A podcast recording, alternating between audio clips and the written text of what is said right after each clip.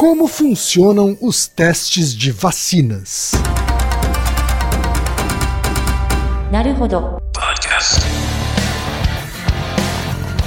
Bem-vindo ao Naruhodô, podcast para quem tem fome de aprender. Eu sou Ken Fujioka. Eu sou Altair de Souza. E hoje é dia de quê? Ciência e senso comum. Altaí, vamos para os recados da paróquia. Quais são? Número 1, um, vai no iTunes Store, dê 5 estrelas e faça o seu comentário. Isso aí. Número 2, indique um episódio do Naruhodô para alguém que nunca ouviu o Naruhodô ou mesmo nunca tenha ouvido um podcast. Vamos aumentar o tamanho de nossa podosfera. E número 3, Altaí. Ah. O número 3 é sobre ajudar a manter o Naruhodô no ar, Altaí. Isso aí. E para contribuir, basta usar o aplicativo PicPay e assinar o apoio mensal de 15 reais. São duas Coca Zero, querido ouvinte, querido ouvinte. Uma para o Altair e uma para mim. E como assinante, além da nossa gratidão, você terá três coisas. Um, você terá acesso ao grupo secreto no Telegram, ou seja, assinante pode conversar com a gente com a comunidade de ouvintes assinantes.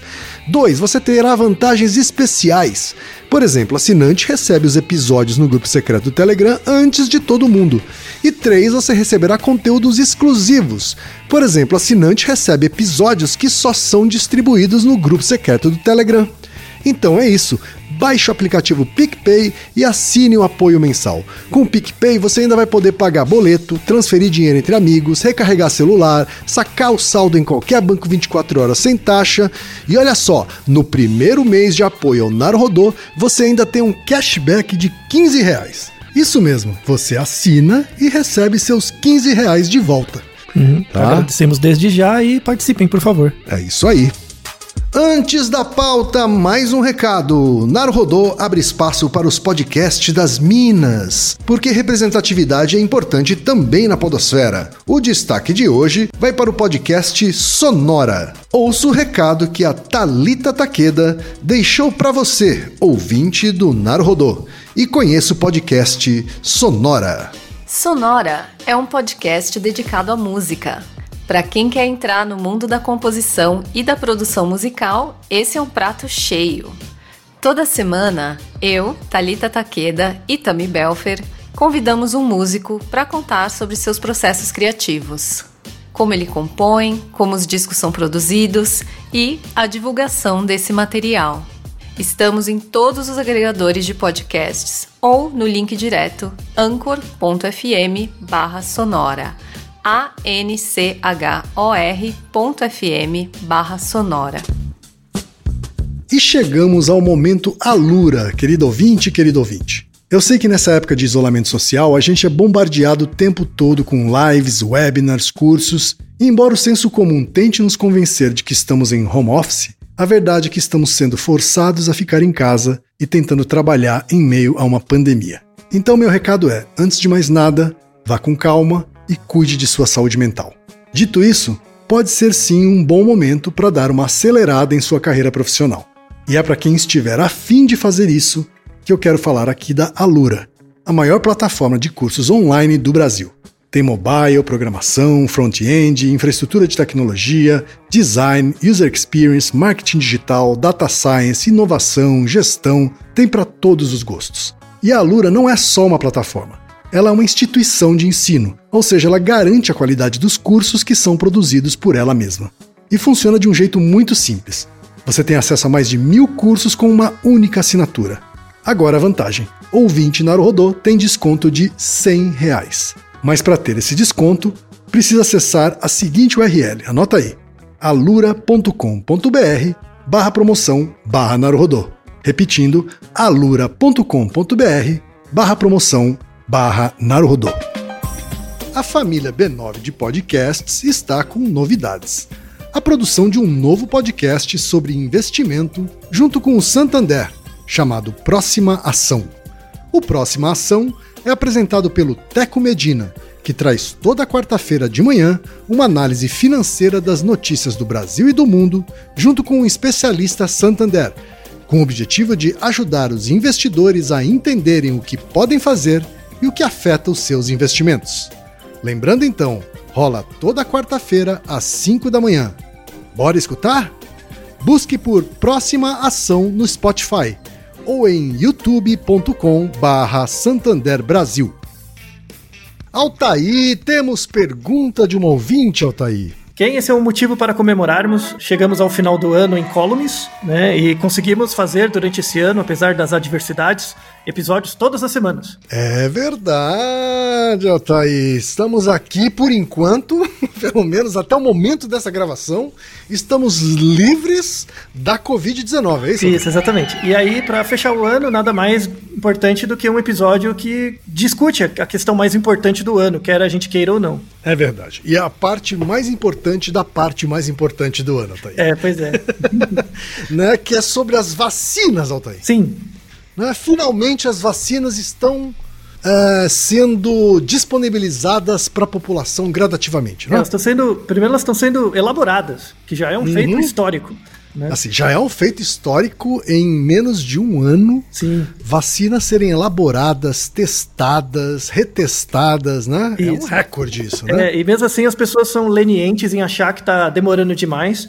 Na verdade, o, o, objetivo desse episódio é informativo para mostrar que, na verdade, a gente está passando por um, um, momento histórico mesmo, do ponto de vista de aplicação do método científico em coisas que modificam a vida das pessoas, mostrando que a ciência nunca foi tão importante, e também mostrando que as pessoas em geral não conhecem como funciona a metodologia mesmo, de como uma vacina é testada e tal porque as pessoas acham que demora muito menos do que de fato demora. Seria correto dizer, Altair, que nunca na história da humanidade a ciência produziu tanto estudo sobre uma doença em tão pouco tempo. Sem dúvida. E uma vacina foi produzida em tão pouco tempo. Sim, sem dúvida. É, é, até o ano passado, assim, as pessoas falavam. Porque o tempo médio de uma vacina, para uma doença não tão prevalente, né? Ela leva de 10 a 15 anos. Tá? Uhum. Quando é feita assim, a coisa de um, dois anos atrás, eles conseguiram criar uma vacina razoavelmente eficaz para o ebola, né? Sim. Que é uma doença muito grave e tal. E eles estavam super, os imunologistas, tal, o pessoal da pesquisa clínica, super feliz, porque eles conseguiram muito rápido. Eles só levaram oito anos. Só oito anos, só oito né, anos. ebola. E foi pra, muito rápido. Para HIV, nem, nem, nem temos ainda, né? Não, nem temos, porque é realmente difícil. Não é por falta de investimento. A gente tem investimento há décadas no estudo Sim. de HIV e tal. Você, você e eu lembramos, né? Nos anos 80, 90, não houve uma, um, um investimento tão massivo mas durante pelo menos uma década só se falava de HIV. Né? Verdade. Entre, verdade. Por exemplo, entre o aparecimento dos primeiros casos e o AZT, né, que é o primeiro remédio é, que prolonga né, o aparecimento da, da AIDS nas pessoas, é, foi, foi coisa de menos de 10 anos. Também foi algo, na época, considerado assombroso. Mas aí o mecanismo do HIV é muito diferente do mecanismo no caso da, da Covid, né? Temos um Naruhodo sobre se é possível ter uma cura para AIDS, vamos deixar na descrição, que ainda é um episódio é, atual, mas em relação à Covid, esse é um feito histórico mesmo, que mostra nossa capacidade de, quando a água bate na bunda, a gente reunir esforços científicos e realmente construir coisas interessantes. Assim. Foi também a primeira vez que houve no mundo inteiro tanta parceria público-privada para investimentos em vacina. Né? Foi a primeira vez na história. Só para você ter uma ideia, quem o custo né, de você construir do zero uma vacina como a da Covid é de cerca de 8 bilhões de dólares. 8 bilhões de dólares. Sim, né? 8 bilhões. Sem né? nenhuma garantia de que se vai conseguir, né? Muito bem, por isso que temos vários centros que testam separadamente, para algum dar certo, né? Tá então, certo. O custo médio é de 8 bilhões, porque tem que, você tem que fazer testes em vários locais, com muitas pessoas, todo o controle de qualidade, os reagentes, os testes, é tudo muito caro mesmo. E aí, em maio de 2020, o World Health Organization organizou um teleton. Sabe esses programas de TV que você doa dinheiro sim, e tal? Sim, sim, sim. E só esse teleton arrecadou 8,1 bilhão de dólares de 40 países e várias empresas, inclusive bilionários que doaram dinheiro para a pesquisa. Sensacional, né? Pois é. Inclusive, isso é chamado de é, Solidarity Trial, né, que é o, o ensaio da solidariedade. Então, esse dinheiro foi utilizado para a maioria dos testes de vacina que temos hoje. Perfeito. Altair, a pergunta de hoje veio da Karen. Sim. Que tem 45 anos, mora em Santos e diz que ouve a gente faz um tempo, Altair. Uhum desde que as nossas vozes soavam tampadas no áudio. Será que era o começo do ano? Que melhorou consideravelmente. Obrigado. Olha aí, um elogio, né? Ou, na verdade, uma crítica travestida de elogio. Uma crítica elogiosa. É, pois é. Ela diz o seguinte: Eu sou mãe em tempo integral de três meninos e meu caçula já tem mais de um aninho. A pergunta é: adianta esperar a vacinação para sair com o bebê? Olha só a pergunta. Digo isso porque ouvi dizer que os bebês nasciam com uma imunidade igual à da mãe e que isso perdura por alguns meses. E no posto de saúde informaram que a memória imunológica do bebê só começava a se desenhar depois de 12 meses. Afinal, por que vacinamos tão cedo se não funciona, entre aspas, e se devemos esperar o bebê ser vacinado para ir a lugares públicos fechados? Só para esclarecer, eu sou daquelas que vacina os filhos e trata a carteirinha de vacinação com mais orgulho que passaporte carimbado. Muito bem. E aí tem uma segunda parte da pergunta dela. Estamos falando muito sobre vacina por conta da produção e pesquisa de uma para a Covid-19. A pergunta é: como se faz uma vacina? Como sabemos que ela funciona? E quanta gente precisa estar imunizada para barrar a propagação de uma doença? No programa de vacinação de influenza, por exemplo, todo ano vacinam o grupo de risco: idosos, crianças pequenas, profissionais em áreas de risco. No de HPV, apenas crianças são imunizadas. Enfim, como se dá tudo isso? Obrigado e continuem o ótimo trabalho. Obrigado a você, Karen, pela audiência. Obrigado. Altair, são muitas perguntas, Altair. Sim. Hã? Vamos por partes, como diria Jack, o estiprador. O que, que a ciência tem a dizer sobre as questões da Karen, Altair? Então, a primeira pergunta sobre a, esse passaporte imunológico dos bebês, né? É, como o filhinho dela já tem mais de um ano, isso já não vale. Assim, quando, quando o bebê é muito pequenininho, um mês e tal, ele consegue aumentar o, o- a variabilidade, o espectro de antígenos que ele tem contra é, eventos externos, contra ah, vírus, bactérias, coisas do tipo, através da amamentação. A amamentação ajuda bastante nisso no começo da vida. Mas essa, essa ideia de que o sistema imunológico da criança não está pronto até um ano, isso aí não faz nenhum sentido. Os macrófagos já estão lá, as células B, as células T, tá todo mundo lá esperando para ser usado. Ou seja, desde, desde os primeiros meses de, de vida, o bebê está é, sujeito a, a- a doenças que poderiam ser evitadas com imunização. Sim, totalmente, totalmente. Então, assim, o sistema imunológico já está pronto ali, né? O leite materno, a amamentação ajuda numa parte desse aprendizado inicial imunológico, mas rapidamente tem que tomar as primeiras vacinas segundo o calendário de vacinação. Tem algumas vacinas que são tomadas logo quando o bebê nasce e outras durante o primeiro ano, né? E essas vacinas são, são feitas para serem dadas naqueles períodos é, estabelecidos. Já tem vários estudos que mostram a importância, por exemplo, da BCG, que aqui no Brasil ela tem um- uma das coberturas mai- maiores do mundo, assim, para prevenir, por exemplo, problemas respiratórios mais para frente, em crianças pequenas, tal. Isso é muito importante. Inclusive, até saiu um, um artigo que depois é, foi uma associação muito fraca, mostrando que aqui no Brasil a taxa de pessoas que tomaram a BCG quando bebês é muito maior que em vários outros países. E isso poderia conferir uma certa chance de uma menor é, probabilidade de pegar Covid. Os estudos não, não, não ratificam isso, mas assim, pelo tamanho de efeito da diferença, mostra que tem um pouquinho de efeito. Mas ele não é grande o suficiente para ser clínico, para de fato imunizar você contra a Covid. Isso, isso não faz nenhum sentido.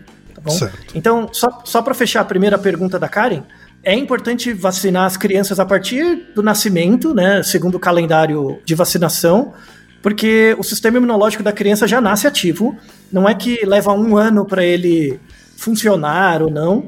E a importância de você ser vacinado para algumas vacinas de sarampo, por exemplo, você é exposto a uma versão atenuada do vírus real. Então, seu sistema imunológico aprende a atacar aquele vírus antes que vire uma infecção mais grave. Então a primeira resposta é o que informaram para ela no posto de saúde é equivocado. Né?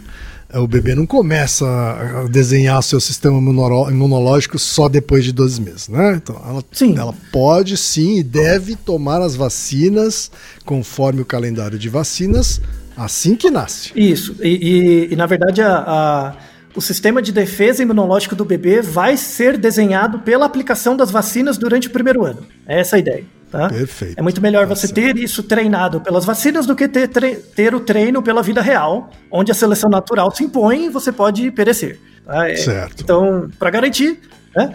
É, na verdade, só tem antivacinas hoje porque as vacinas funcionam, na verdade seja dita. Né? É, porque se, se não tivessem vacinas, os primeiros que pereceriam seriam, seriam os antivacinas. É verdade. Cara, então a primeira coisa é: se, se, se você tiver mais um filho, não tem nada que esperar. Isso. Segue, o, ca- a- segue o pediatra, dá as vacinação, mantém a carteirinha e é isso aí. Temos também o Naruhodo sobre isso, né? Porque precisamos falar sobre vacinas, que foi bem antes da Covid. Né? Vamos deixar na Uhum, descrição. episódio 146. Isso. E aí, quem tiver interesse tem mais informações a respeito. A gente explica como é o sistema de imunização do Brasil, né, do ponto de vista epidemiológico. Só que esse episódio é um pouco diferente, porque a gente vai falar de uma coisas mais que naquele episódio 146 a gente não comentou muito, que é sobre os mecanismos das vacinas, sobretudo as da Covid. Na verdade, os mecanismos moleculares das vacinas e também como são feitos os testes clínicos. Nunca no- na história da humanidade também quem apareceram tanto epidemiologista e imunologista assim na, na história. Nunca. Né? Parece comentador de jogo de futebol, né? É verdade. É, ninguém dava bola para epidêmio, para nada. Hoje aparece economista, engenheiro, falando de epidemiologia, só porque sabe fazer conta e, e calcular regressão linear.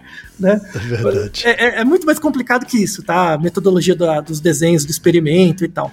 Então vamos, explicar inicialmente como que funcionam as fases de um ensaio clínico. Por que, que o ensaio clínico demora tanto? Lá, Uma década, às vezes. É, a primeira coisa é o investimento. Então, é, aí a sua, a sua área ajuda bastante, né?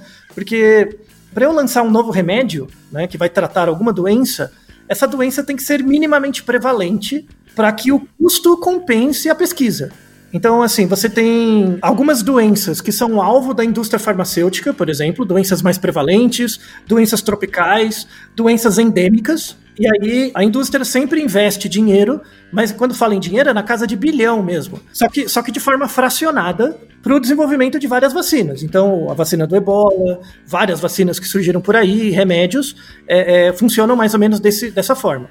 Quer dizer, essa lógica financeira, ela vale tanto para desenvolver medicamentos para combater doenças, quanto vacinas para evitar doenças. Isso, exatamente.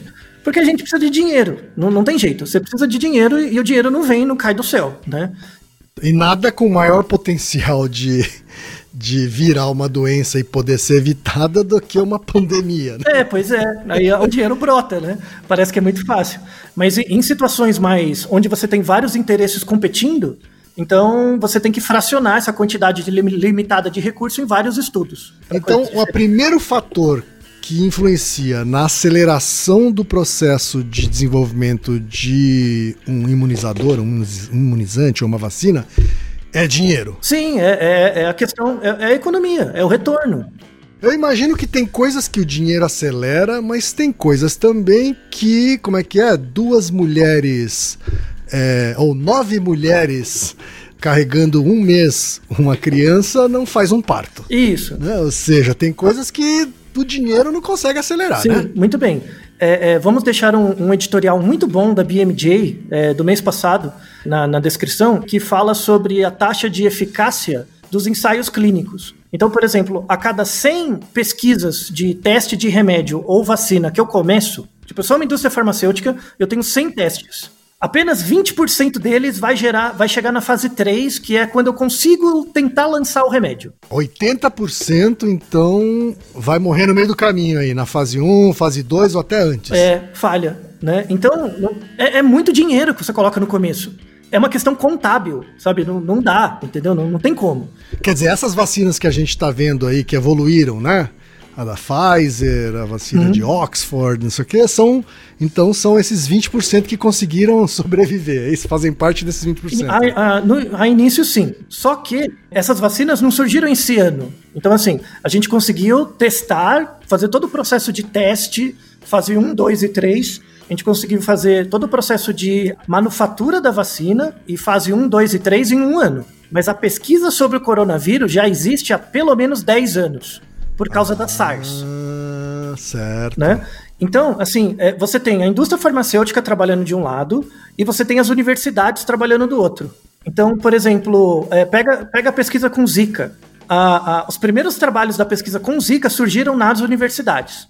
Então, em geral, doenças tropicais endêmicas têm linhas de pesquisa dentro da universidade. Quando surge alguma solução interessante, aí a indústria farmacêutica pode financiar para fazer um ensaio maior, com maior número de pessoas. Você está dizendo que então que se a gente não já tivesse pesquisando há mais de 10 anos aí por conta do SARS, é, esse tipo de vírus, né? Essa família coronavírus, aí se é que a gente pode chamar desse jeito, a gente não teria conseguido desenvolver vacinas tão rápido assim. Não, não teria nada, nada, zero, sabe? Então é, é, a gente deu sorte que é, um, que é um vírus muito parecido com outras coisas que a gente já conhece. Então, tanto a SARS quanto a MERS. Né? Porque, agora você entende por que a vacina de Oxford chama de Oxford. Porque onde começou os, os testes dela? Em Oxford. Já tem 10 uhum. anos. Né? Sim. Então não é de agora. Uma coisa crucial para a existência de remédios, medicamentos e vacinas é o investimento do Estado em instituições públicas universitárias para pesquisa. Isso é uma receita que a Inglaterra faz muito bem, como ninguém. Tipo, pode trocar governo, o que for, o, a Inglaterra o, é boa nisso. É, o, as universidades têm dinheiro para fazer as pesquisas em questões estratégicas. Uma das questões estratégicas é saúde pública e biotecnologia, tá? Então, é, não só essa vacina de Oxford ela é, ela é nova, como a metodologia que ela está usando é uma metodologia inovadora, que já tem, assim, 10 anos e nunca tinha sido aprovada antes. O que, que, é essa metodologia inovadora, Altair? Então, é, é, é a maneira como a vacina funciona. É, eu vou explicar primeiro essa vacina da Pfizer. Assim, vacinas em, em fase 3, né, que é a, a que está esperando testes para aprovação, até hoje a gente tem a gente tem nove candidatos à vacina que já estão na fase 3, buscando aprovação. Daqui a pouco eu vou explicar como, o que é a fase 1, 2 e 3. A vacina da Pfizer é uma, a vacina de Oxford é a outra, e a Coronavac, ou é a terceira, né? São três exemplos, assim, os, os exemplos mais comuns que a gente vê por aí. Né? Isso é o que a gente ouve mais na imprensa, né? Isso, né? no Brasil, né? É a vacina da Pfizer, da, do Oxford, que é em parceria com a AstraZeneca, e a Coronavac, né? Elas têm mecanismos diferentes de ação. A Coronavac é a russa, ou tá É a chinesa. Ah, é, é a chinesa. É a Coronavac é a chinesa. Coronavac é da Sinovac, isso. É, como é o mecanismo dessas três vacinas? Tem outros, mas os principais. A vacina da Pfizer, ela é chamada de vacina de RNA. Assim, dentro das suas células, você tem uma máquina né, que promove a reprodução de fitas de DNA na sua célula. E aí possibilita a reprodução das células. O, os vírus, em geral, eles precisam dessa maquininha dentro da célula para se reproduzir.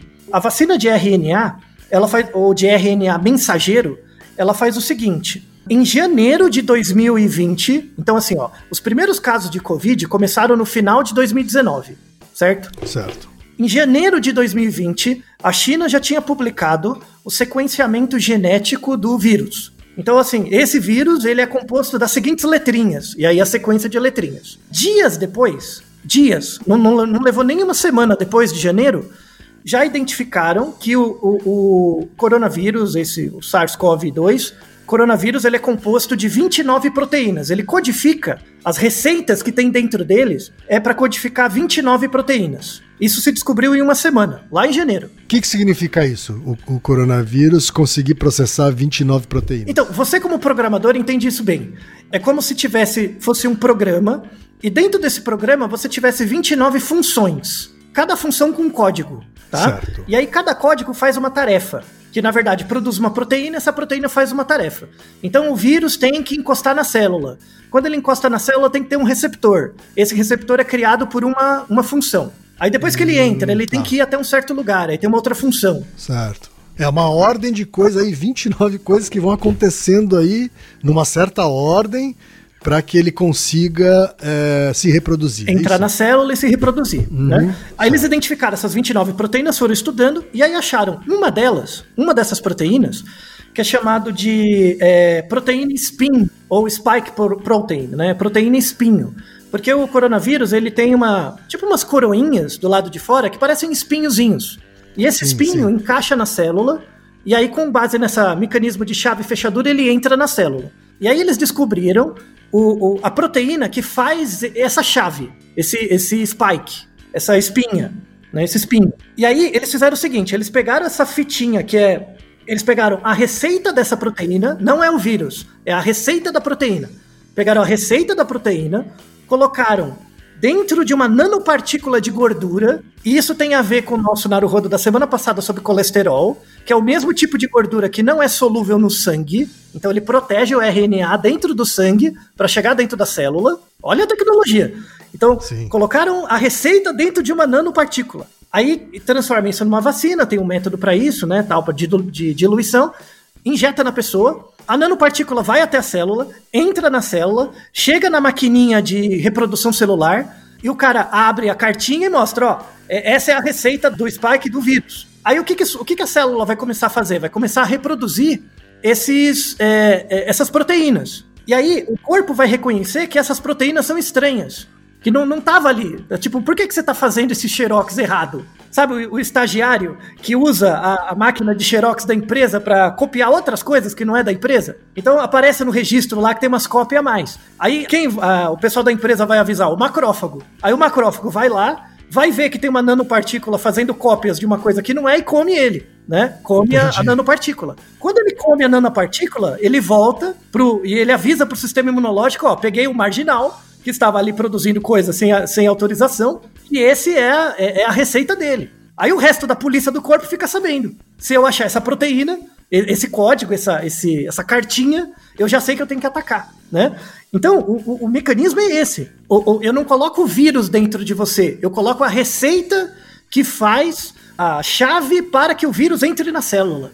Esse é o mecanismo do, da vacina da Pfizer. Isso, da, do, do, baseado em RNA. E se você for infectado, quando o vírus encostar na célula e, e a, essa proteína aparecer, se expressar, o macrófago vem e come o vírus antes de ele entrar, entendeu? Então ele já fica de olho. Eu não sei de vocês, mas esse mecanismo é bacana demais, né? É sofisticado, né? Muito, muito. Tanto é que ele, ele, ele tem um, uma propriedade que é como, é como é a receita da proteína especificamente, isso gera uma maior ativação de células de, é, células de defesa do corpo do tipo B, que é a célula do tipo B é, a, é o alarme. É aquela que, quando você tá com um patógeno, ela avisa mais rápido para o macrófago comer. E tem a célula T, que é a célula que dá uma, uma imunidade de longo prazo. Ela guarda a informação, ela é tipo o um arquivo, sabe? Sabe a diferença da polícia civil, a polícia militar?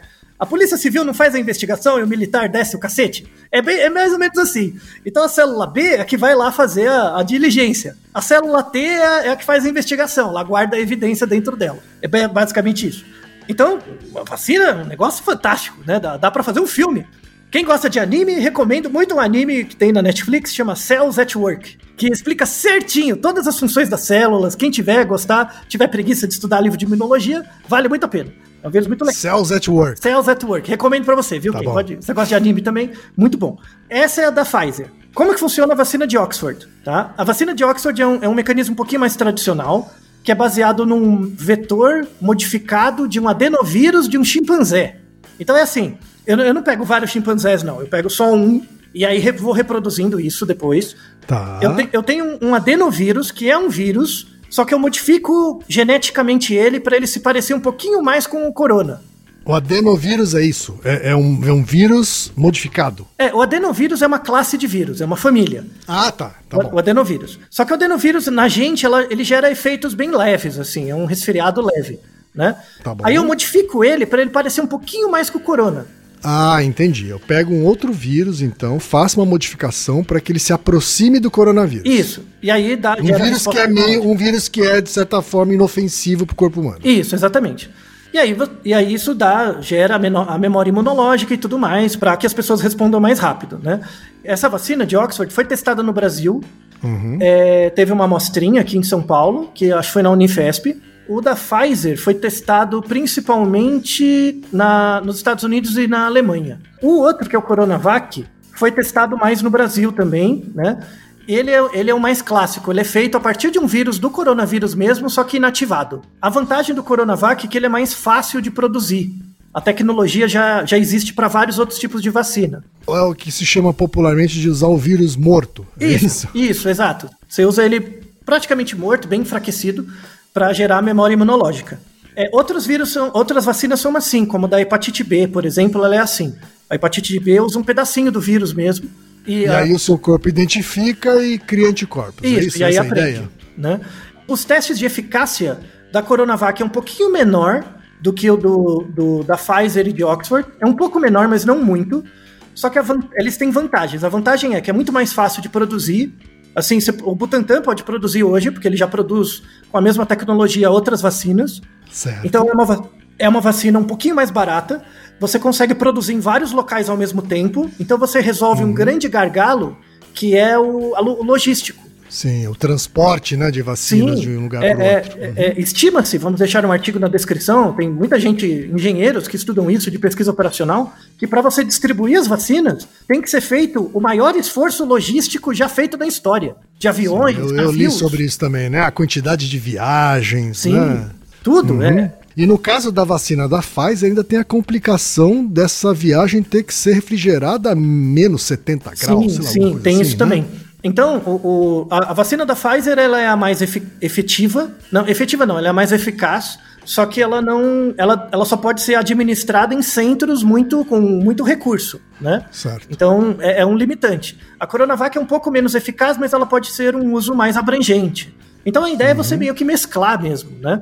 É, os estudos. Aí agora, já explicados os mecanismos, explicando como que funciona... Mas, mas peraí, peraí, antes, antes de você falar do, do, do, do item seguinte, Altair, uma pergunta que provavelmente passa pela cabeça de muita gente, muitos dos nossos ouvintes. Hum? Tomar as três vacinas deixa a gente... É, tem, aumenta as chances da gente ficar imune? Não. Ou... Hum. Não. Assim, você não. tipo, vou comprar uma de cada e tomar as três no gargalo, né? Isso, não, isso, é. Não. Uma em cada bunda, assim, é. É, não, não. É, não, não funciona assim. O seu, o seu, corpo ele só precisa saber quem ele tem que atacar. Tá? É, é isso. Você não precisa avisar 20 vezes, né? Então, é, é, não. Tá? Não, não, não, é, não é tão assim, não. Assim, a, a qualquer uma delas que for disponibilizada, a gente pode tomar. O que falta ainda são mais estudos de segurança. E aí é um ponto importante, assim, porque que, porque que as vacinas demoram tanto para sair? E tem a ver com o desenho do, do, próprio ensaio clínico das vacinas. Uma parte importante delas são os, os estudos de efetividade e de segurança. E aí vem, vem um, um, Vamos deixar vários artigos na descrição sobre isso. Vem uma discussão bem interessante dessa parte, assim, que é o seguinte: como que funciona as fases de um ensaio clínico? Você uhum. tem a primeira, assim, você tem uma, uma fase pré-clínica, a fase pré-clínica é quando eu descubro uma molécula, uma substância, vale para medicamento, vale para vacina. Eu descubro alguma coisa, né, um, uma, uma, molécula, um mecanismo, alguma coisa. Em geral, o, os estudos pré-clínicos são feitos na universidade. Raramente uma, uma indústria farmacêutica vai financiar estudo pré-clínico. Sabe, aquela, aquela primeira molécula que depois vai gerar. Em geral, é na universidade. Então, é porque a indústria farmacêutica entra quando a coisa já tem mais chance de virar um, alguma algum produto. Né? Você conhece muito bem o, o modelo de negócio, uhum. né? É, é bem por aí. Então, a grande maioria, a esmagadora maioria das moléculas que a gente tem hoje, todas elas passaram por uma fase pré-clínica dentro de uma universidade financiada pelo Estado. Ponto. Tá? nunca foi, raramente é financiada por uma universidade particular ou, ou uma empresa. É muito raro. Tá? Então, os ensaios pré-clínicos dependem de investimento estatal. Ponto. Tá? A gente vai ficar para trás se não fizer isso. Tá? já, já, já, já, estamos, está, né? Já estamos. Já estamos é. né? Não estivemos por muitos anos, mas estamos, estamos ficando agora. Isso, é uma grande conquista do governo federal atual, é deixar a gente mais atrasado em relação pois ao é. desenvolvimento científico. O investimento já não era grande, né? E agora diminuiu mais ainda, mas enfim. O, o objetivo dos estudos pré-clínicos, né, quando eu descubro algum, alguma substância, é verificar toxicidade, se, se faz mal, e a farmacocinética. Farmacocinética é o que, que o meu corpo faz com a droga que eu consumo. Então, por exemplo, eu tô com dor de cabeça, eu tomo um remédio, esse remédio é, diminui o sintoma. Mas depois que ele diminui o sintoma, o que, que ele faz? Será que ele ataca o rim? Será que ele gera um composto, um metabólito ruim, né, negativo? Então, tudo isso é estudado na fase, na fase pré-clínica. Você vai entender o mecanismo inicial de funcionamento de uma substância. Não adianta nada eu te dar uma substância que resolve o seu problema, mas gera um, um problema maior depois. Então, esses estudos pré-clínicos, em geral, eles são feitos nas, nas universidades e eles são ou modelos animais ou modelos em célula, tá? Para você verificar dentro da célula mesmo, de tecido, coisas do tipo. É, uma vez que você é, é, viu que o modelo, modelo pré-clínico, aí você publica esse dado. Você viu que ele é um pouco promissor, aí entra na fase zero. Em geral, as fases zero e um são feitas meio junto, mas eu vou fazer um pouquinho separado.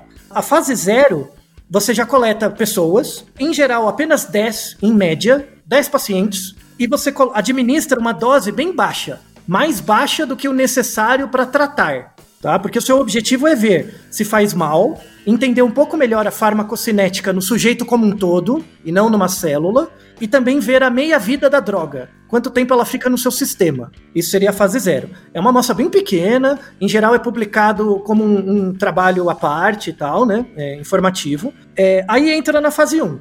Então, tanto a fase pré-clínica quanto a zero, em geral, são feitas na universidade ou em parceria da universidade com a indústria farmacêutica, tá? Uhum. Passou dessas duas fases, quando entra na fase 1, o objetivo da fase 1 não é testar se a droga funciona, é testar a dose. Qual dose funciona? Então, é, é, eles, eles dividem em grupos de pacientes. Aí, aí é uma amostra de 20 a 100 pacientes, em média. Uhum. Eles dividem em grupos. E aí vai dando. Tem o, é, eles não usam grupo placebo em geral. Eles dão doses mínimas médias e altas. E vai verificando a, a dose necessária para gerar o efeito que eles buscam. É, tá. Além de outros controles. Ah, então, ah, então geralmente não se usa é, grupo placebo. Na fase 1. Um. Teste de vacina? Tá, na fase 1. Um, na fase 1, um, é. Porque cada fase tem um objetivo, né? O objetivo da fase 1 um é descobrir a dose, a quantidade que eu tenho que te dar, especificamente, Sim. né? Aí passou disso, eu descobri uma dose ok, que não faz nem tão é, é, não faz mal, não, não tem um efeito adverso muito grande e tal. Aí eu vou para fase 2. O objetivo da fase 2, aí sim é descobrir a eficácia e possíveis uhum. efeitos colaterais. Aí começa a ter o controle. Aí tem o, o placebo e a droga, né, a partir da fase 2. E aí a ideia é, você já coleta em média entre 100 e 300 pessoas, depende da prevalência da doença e tal. Você coleta entre 100 e 300 pessoas com a doença. E aí você pareia isso com pessoas é, controle, né, sem a doença também tá? Sim. Uh, e o objetivo aqui é descobrir se a droga tem eficácia, mas não fala do efeito terapêutico. Então, por exemplo, eu, eu quero descobrir uma droga que reduz seu colesterol, por exemplo. Aí, na fase 2, eu descubro que a droga diminui o seu colesterol, mas uhum. não sei se diminui na quantidade necessária para você deixar de ser, de ter problemas clínicos, sabe? Sim. Então, eu vou pegar até um outro exemplo que é diabetes. Se você tem a, a, a, sua glicemia acima de 100 pontos, tecnicamente você é diabético, acima de 100 pontos. Então imagina que eu te dou um remédio e esse remédio diminui sua glicemia, mas ele não deixa você com menos de 100, tá? Hum. Então ele, ele teve eficácia, mas não teve um impacto terapêutico, porque ele não diminuiu de 100. Entendeu a ideia? Do, da fase 2. Sim. Então, a, a, temos um Naruhodo também, é o Naruhodo 28, lá no começo do Naruhodo, que a gente explica a diferença entre eficiência, eficácia e efetividade. Mas só um, um resumo rápido. É, é, eficiência, você tem que, ah, vocês têm que pensar que eficiência é uma variável contínua. É uma quantidade. Eficiência, você fala em porcentagem. Tipo, 10% uhum. de eficiência, 20%. Então, quando você diz que uma coisa é eficiente, na verdade você não está falando muito. Tipo, homeopatia é eficiente, placebo é eficiente, benzedeira é eficiente. O problema é o grau. O problema é assim, eu, eu te dou um placebo, ele melhora um pouco o seu sintoma, mas melhora 2%, 5%. Isso não é terapeuticamente relevante. Só o fato de você acreditar que uma coisa funciona melhora um pouco. Tem eficiência, mas não tem eficácia. O que, que, seria eficácia? Eficácia é uma variável categórica. Eficácia é se a melhora foi maior ou menor do que uma, uma meta que eu estabeleço. Aí tem que ter essa meta. Então, por exemplo, o remédio só vai ter eficácia quando ele reduzir sua glicemia para baixo de 100 pontos. Aí ele tem eficácia. Se ele não reduzir para baixo de 100 pontos, ele só vai ser eficiente, mas não vai ser eficaz. Tudo bem? Entendi. Tá? Uhum. Em geral, a gente começa a descobrir a eficácia na fase 2. É, se ele passa dessa, dessa faixa terapêutica ou não. A gente começa a descobrir na fase 2. Mas o mais importante é a fase 3. Por quê? Porque, em geral, a fase 2 só tem de 100 a 300 pessoas. E, em geral, eu vou colocar muitos fatores de inclusão. Eu vou pegar pessoas muito homogêneas para fazer parte desse grupo de pesquisa. Uhum. Né? E aí, o, que, que o que, que acontece geralmente em estudos de fase 2? A gente pega as pessoas mais próximas do pesquisador. E quais são as pessoas mais próximas do pesquisador? As pessoas brancas, que vivem com uma renda razoável, não tem uma falta de, minor, de minorias e minorizados e tudo mais. Então, os estudos da fase 2 me mostram que o remédio funciona um pouco, mas eu não sei se funciona do mesmo jeito para todo mundo.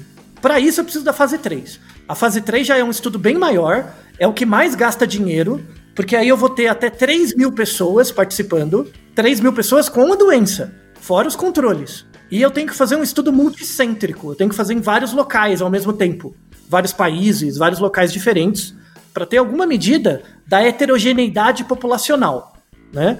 Uhum. E aí eu vou, eu, vou, eu vou testar tanto a, efica a, a eficácia quanto a efetividade, tá? Certo. Então, eficiência é um grau, é um número. Eficácia é se o efeito que eu, que eu espero é maior ou menor do que um, um, um nível que eu estabeleço. Efetividade é se eu observo a eficácia na população. Ou seja, certo. se eu sortear uma pessoa da população geral e nessa pessoa tiver eficácia, aí eu vou ter efetividade. Hum. Então, é quando a vacina funciona, independente se você é branco, negro, homem, mulher, gordo, magro, alto, baixo, todo mundo. É, isso você começa a conseguir na fase 3, que aí é o N muito grande, muita gente. E aí a gente tem nove vacinas nessa fase 3. Por exemplo, a Pfizer fez um teste com 30 mil pessoas. A de Oxford também, 30 mil. O Coronavac foi com 33.620 pessoas. Então é um N grande em vários países para você testar se existe efeito terapêutico, né? Se de fato ele impede, no caso da, da vacina, se impede a, a infecção e a manifestação de sintomas. E aí, o, o, estudo da fase 3, um último objetivo dele, além da efetividade e da eficácia né, em várias populações diferentes, é verificar a segurança. E aí é um ponto importante. A segurança é se dá efeito adverso, porque, por exemplo, eu coleto uma amostra de 30 mil pessoas. Dificilmente nessas, mesmo sendo N muito grande, nessas 30 mil pessoas, eu dificilmente vou ter uma pessoa que tem uma doença imunológica muito rara ou uma pessoa muito especial. Quando chega na, na, no final da fase 3 e eu lanço o remédio, esse remédio pode estar disponível para pessoas que poderiam ter problemas, poderiam ter reações adversas. E aí os estudos de segurança são muito importantes, de monitoramento. E aí a gente tem uma última fase que é chamada fase 4, que é quando o remédio já foi lançado, então uhum. milhares, milhões de pessoas estão tomando, e aí a indústria vai fazendo monitoramentos de, de efeito adverso. Então, será que uma pessoa teve um efeito adverso depois de 10 anos? Tem um, um, ensaio clínico muito legal disso que é com Tilenol. Tilenol é remédio comum, né? Todo mundo toma. Nos anos 80, ou 90, na verdade, o Tilenol foi recolhido pela indústria farmacêutica porque começou a dar efeito adverso numa amostra muito particular de pessoas na Tailândia. Né? Hum. Né? Então imagina, o, teste, o remédio foi testado nos Estados Unidos, aí o mundo inteiro começou a usar. Aí um pessoal lá na Tailândia, sei lá por que, começou a ter efeito adverso, grave, né? Aí o que você tem que fazer? Recolher o remédio, ver o que está acontecendo e lançar uma fórmula modificada que contemple também essas pessoas. Isso você só vai descobrir na fase 4. Tá? Não, não tem jeito. Então, veja que para fazer essas fases demora muito. E essa aqui, especificamente de, de efeitos adversos, tem efeito adverso que vai demorar realmente muito tempo para aparecer, né, Alta? E aí, numa vacina com tempo recorde de desenvolvimento como essas de coronavírus, a gente simplesmente desconhece, né? Exatamente. Percebeu porque não basta só o dinheiro? Né? Você tem que esperar a manifestação naturalística do fenômeno também acontecer. Sem né? dúvida. Não, uhum. tem, não basta só o dinheiro, tem que ter toda uma questão de monitoramento. E, e é aí onde cresce é, é, muitas das teorias conspiratórias anti-vacina. Porque aí você pega um caso de uma pessoa que teve uma reação, você nem sabe por quê, nem sabe, nem tem uma prova cabal de associação entre o uso da vacina e o efeito, e aí começa a propagar desinformação. Um evento recente que teve no Brasil foi a, a, paralisação da fase 3 do Coronavac aqui no Brasil, depois de que um voluntário cometeu suicídio. E aí começou a sair uma série de sites e posts falando que a vacina induz pessoas a terem problemas é, é, psiquiátricos, enfim, e tal. É, vou deixar na descrição também um post que eu colaborei junto com o professor do HC, o Galucci, em que a gente pegou os artigos que esses posts, esses sites de desinformação ficam colocando, né? Eles colocam vários artigos de referência. A gente foi ler os artigos, viu que não era nada daquilo, e aí a gente colaborou com o site E-Farsas, é um site que há mais de uma década, Gilmar lá, obrigado, um abraço para você, eles colaboram, né, para evitar fake news, desinformação. Muito antes das fake news, eles já faziam esse trabalho. E a gente colaborou com eles num post. E aí eu vou deixar na descrição também. Tá? A Coronavac não gera suicídio, não tem nada a ver. Tá? Não tem nenhum mecanismo que ligue isso. Então, assim, o problema dos estudos de segurança é isso. Uh, e, e, o problema do próprio método científico, né? As pessoas veem a vacina como uma cura. E a vacina não é uma cura, a vacina é uma prevenção. Ela é uma prevenção contra um problema. Né? Você está se prevenindo. E a, a, cura é algo muito mais demorado, depende de muitas outras coisas e tal, né? Isso mostra como a ciência funciona, que é uma coisa que há anos no Naruhodo a gente fala, que o objetivo da ciência não é dizer se você está certo, mas dizer o quão errado a gente está, né? Sim. Então, eu, eu não estou dando a vacina como se fosse um elixir. Eu estou dando a vacina para minimizar a, a probabilidade de você se contaminar ou de você, ou você, de você ter efeitos mais graves caso você se contamine. Então, mas a sua vida, quem vive é você. O, o risco que você expõe a você mesmo e os outros é seu.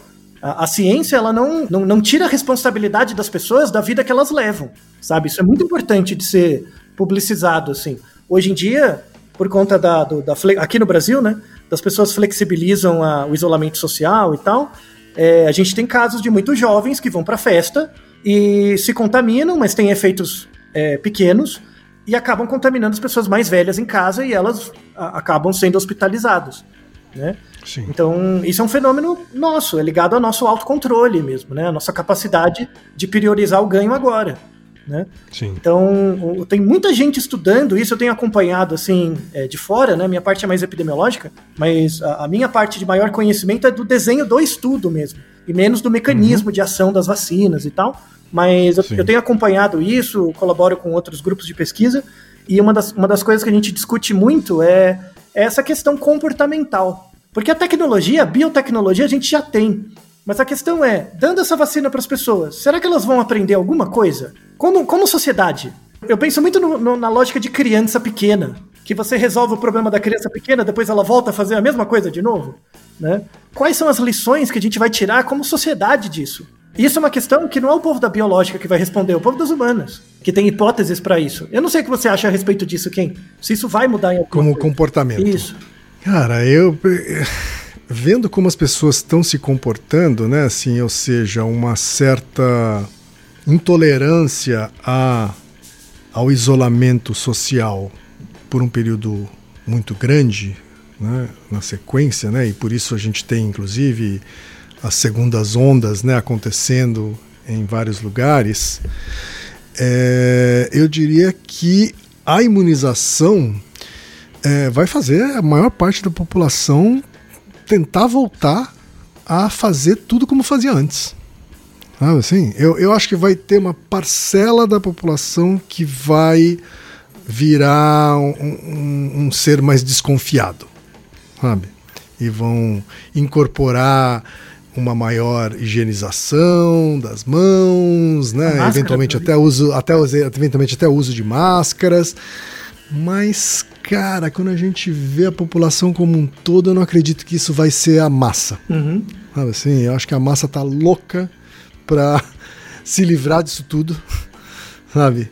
E, e, e, voltar a ter um comportamento parecido com o anterior, assim, sob o ponto de vista social. Né? Eu acho que no ambiente de trabalho a gente vai ter algumas transformações, mas uh, uh, eu acho que a, a, pandemia acabou acelerando algumas transformações, como, por exemplo, a digitalização das pessoas, a, a, no caso de, de trabalhos que permitem, né, trabalhos mais de escritório, é, as pessoas não irem necessariamente todos os dias até o escritório, né? acho que tem essa, essa transformação foi acelerada. Agora, só do ponto de vista social, as pessoas estão loucas para se aglomerar de novo, loucas para ir num, num, show de música é, onde você tem milhares de pessoas é, juntas, né? É, tudo aquilo que tudo aquilo que a gente não faz há meses. Né? É, e você é, consegue perceber que o que mais vai nos ajudar agora, a partir de agora, é a publicidade? Porque o, o que mais gera mudança rápida do comportamento da massa é a publicidade e o marketing. É, eu acho que a publicidade e o marketing tem um papel, sim, né? Tem um papel, mas acho também que mudar comportamento, acho que, tem que a gente vai ter que ir além da comunicação, né? né? Eu acho que assim, é, é, usar cinto de segurança, a publicidade sozinha não resolve. Não resolveu. Sim. Entendeu? Resolveu quando você botou uma lei, botou multa, né? Uhum. Você. Né? combinado a esforço de comunicação sobre os efeitos benéficos do uso do cinto. Uhum. Né? Ou os maléficos do não uso do cinto. Né? É, e para vacina é a mesma Mas- coisa. Se não tiver uma combinação entre a atividade biológica é, de biotecnologia e a, a questão da comunicação de riscos, da epidemiologia e da publicidade, é, a eficácia, a efetividade da, da vacina vai ser comprometida. Sem então não, dúvida. não importa o quão boa ela seja, depende do, do quando você vai tomar, como você vai tomar, tem a questão logística, vamos deixar um relatório, né, logístico mesmo, de pessoas da área, que falam assim: tudo bem, a vacina está surgindo hoje, as primeiras pessoas estão sendo imunizadas. O Brasil, a gente é muito grande e tem muita gente. Para o Brasil ter uma imunização boa o suficiente, a gente vai levar mais um ano. Por exemplo, pega o exemplo do Canadá. O Canadá tem uma população menor, mas ele é tão grande quanto, né? O Canadá, ele já planeja desde o começo do ano o processo de imunização dele. Ele já, já tem comprado todas as vacinas, já tem dentro do país é, institutos para produção. Eles vão conseguir imunizar a população até julho do ano que vem. A gente podia estar nessa posição se a gente fizesse as coisas direito e a gente tinha capacidade técnica para isso. O que falta é, o que faltou é esforço político e, e compromisso social, né? Infelizmente. Mas é, é, pelo menos se a gente fizer tudo certo a partir de agora, a gente vai levar mais um ano nesse, nessa situação, mais ou menos. E ne- nesse um ano, muitas pessoas podem morrer por questões tratáveis, como a vacina, sabe? Então, a- eu sei que é difícil, pra, ainda mais para quem é jovem, mas é um esforço que é, é por isso que esse é o último Naruhodo do ano. Todo final de ano, as pessoas sempre falam de questões de é, ligadas à solidariedade e tudo mais, né? Então, nada mais importante para estimular a solidariedade dos outros de verdade do que esse compromisso com as pessoas mais velhas, com as pessoas que podem vir a falecer por conta dessa doença, que teriam sua morte é, evitada se a gente adotasse é, estratégias de contenção e isolamento mais eficazes. Né? Certo. É, pois é, isso, isso é, é, o- é, na verdade, a grande mensagem que tem que ficar para o final do ano da, pra gente, sabe? Então, coloque em prática a solidariedade, sabe? Coloque em prática. Sim. Independente se você é religioso ou não, o que importa. Sabe? É, é, você acha que é importante ser solidário? Faça isso. Sabe? É, é, proteja as pessoas que você gosta. É, é, é muito ruim ficar doente com isso. Então, só para vocês terem uma ideia, é, de todas as pessoas que pegaram Covid no mundo, 3,5% delas são internadas. Tá? E desses 3,5%, cerca de 8% falecem. Tá? Então é 8% de 3,5%. É bem pouquinho, né? E já morreram um milhão de pessoas no mundo. Mais de um milhão. Imagina quantas se infectaram. Faz a conta ao contrário. Sabe? A gente tem milhões de casos. Milhões. É, e fora as pessoas que não se internaram, mas vão ter consequências de médio e longo prazo. Problemas cardíacos, problemas de outra ordem. Então a gente tem muitos desafios do ponto de vista de saúde pública e muitos desafios do ponto de vista da psicologia e da publicidade. De como informar para as pessoas a partir de agora. E eu, eu encerro esse episódio do mesmo jeito que eu encerrei o, o- o primeiro episódio que a gente gravou sobre, no começo do ano, sobre como lidar com pandemias. A questão, assim, a gente vai passar por isso. Mas é, eu, eu tenho uma certeza de que vai acontecer de novo. Não é nem se, mas vai acontecer de novo. E depende só da gente estar preparado. É isso mesmo, Altair. Então, eu queria, antes de me despedir, agradecer a sua companhia, ouvinte, por mais um ano, Isso aí. mais um, mais uma, mais dezenas de episódios publicados aí, né? É, e desejar a todos, dentro da medida do possível que esse ano nos proporciona, desejar a todos aí é, boas festas, né? um bom Natal, um bom Feliz Ano Novo, com muito cuidado, né? muito cuidado, porque esses são momentos que podem ser cruciais né? para evolução ou não é, da pandemia. né? E a gente se vê ou a gente se ouve novamente é, no ano que vem. Isso. Né? A gente vai ter aí um período de férias, né? a gente então vai descansar a semana do Natal, do Ano Novo e o episódio, primeiro episódio do ano que vem vai ao ar no dia 11 de janeiro. É isso aí. Hã? Então, até lá, fiquem bem e Naruhodô Ilustríssimo 20. Você já sabe, aqui no Naruhodô, quem faz a pauta é você. Você tem alguma pergunta pra gente ou quer comentar algum episódio? Escreva pra nós. podcast@naruhodô.com.br. Repetindo? podcast@naruhodô.com.br. E lembre-se, mande nome completo, idade, profissão e a cidade de onde você está falando. É isso aí. な podcast é, é apresentado por b9.com.br.